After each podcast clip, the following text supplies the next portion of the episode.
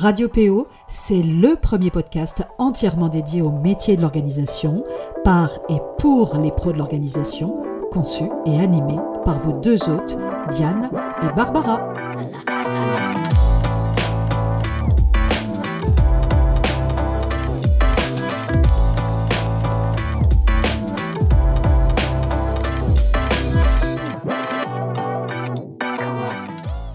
Bonjour et bienvenue sur Radio PO, la radio des pros de l'organisation.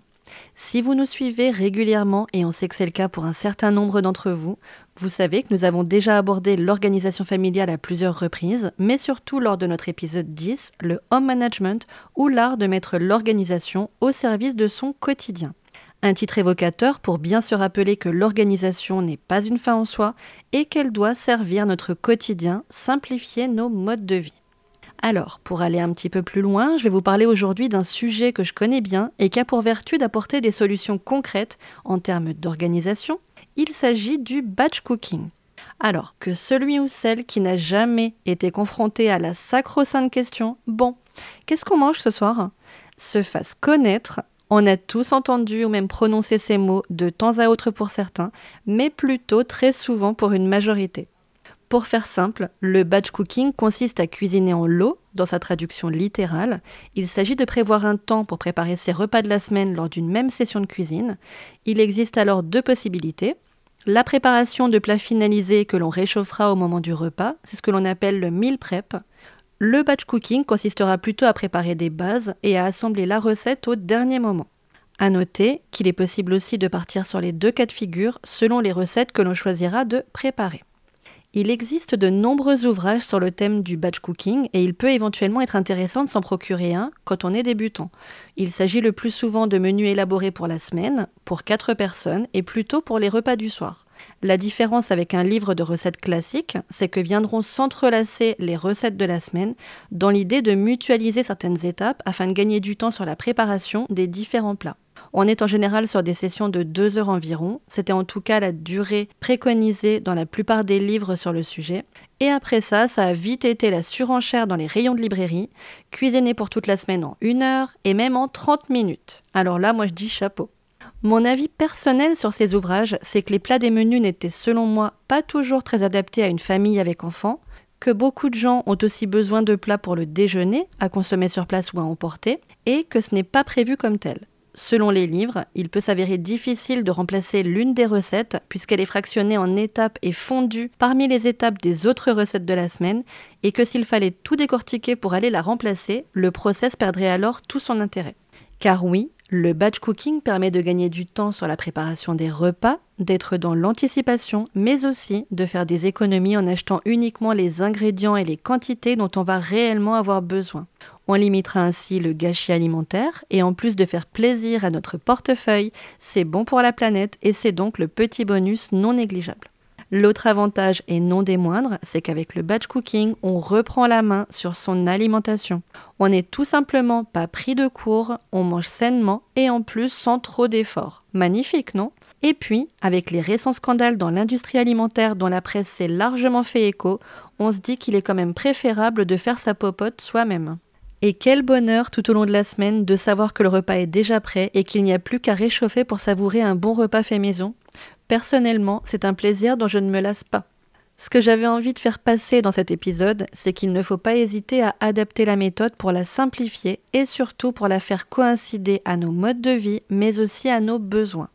En disant cela, je m'adresse tout autant aux professionnels de l'organisation en activité ou en devenir, les home managers, mais aussi à toute personne désireuse de tester. C'est à mon sens la meilleure façon de l'adopter et de pérenniser ce nouveau mode de fonctionnement dans la durée.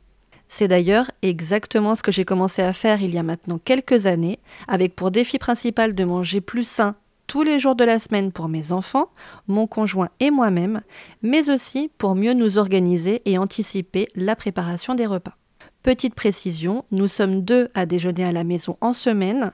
Il fallait donc prévoir pour le midi et le soir, et on n'avait pas envie de congeler nos plats ou nos préparations.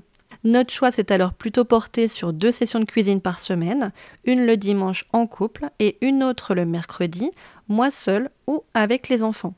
Cela nous permet de garder nos préparations au réfrigérateur et pour nous, c'est tout simplement plus commode. Les enfants adorent participer. Ils peuvent sans souci aider à peler, éventuellement à découper selon leur âge, et c'est aussi une façon d'allier l'utile à l'agréable en passant du temps ensemble tout en leur apprenant le bien manger. Revenons-en maintenant à notre façon de procéder. On commence tout d'abord par s'interroger à deux, parfois à quatre, sur les plats qu'on a envie de manger la semaine prochaine. On pioche généralement nos idées dans la liste de recettes que l'on maîtrise déjà plutôt bien, mais on intègre parfois aussi de nouvelles recettes repérées ici ou là, je tiens d'ailleurs à préciser que mon conjoint prend même plaisir à faire des petites recherches de recettes et qu'au départ, ce n'était pourtant pas spécialement sa tasse de thé, comme quoi tout est possible. Tester parfois de nouveaux plats nous permet petit à petit de faire grandir le nombre de possibilités et de varier encore davantage nos menus. Bien sûr, on fait en sorte de choisir autant que possible des produits de saison, c'est donc l'un de nos critères de réflexion. Alors ces plats vont être en quelque sorte le cœur de nos menus, autour duquel on va prévoir des entrées simples, souvent préparées minutes. Alors, certains ingrédients sont toutefois lavés et taillés d'avance. Je pense par exemple au concombre que l'on pèle, coupe et que l'on garde au frais dans une boîte de conservation, ou encore à l'oignon doux, au radis et aux carottes râpées.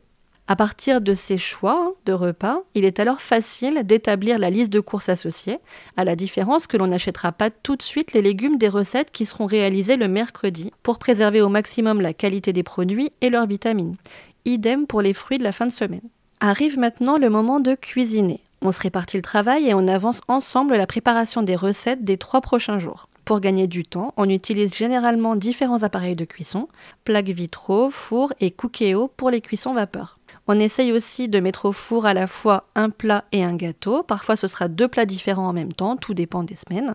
Et les semaines ou week-ends où on a un peu moins de temps, euh, on va plutôt cuire des bases que l'on pourra accommoder facilement selon nos envies au moment des repas.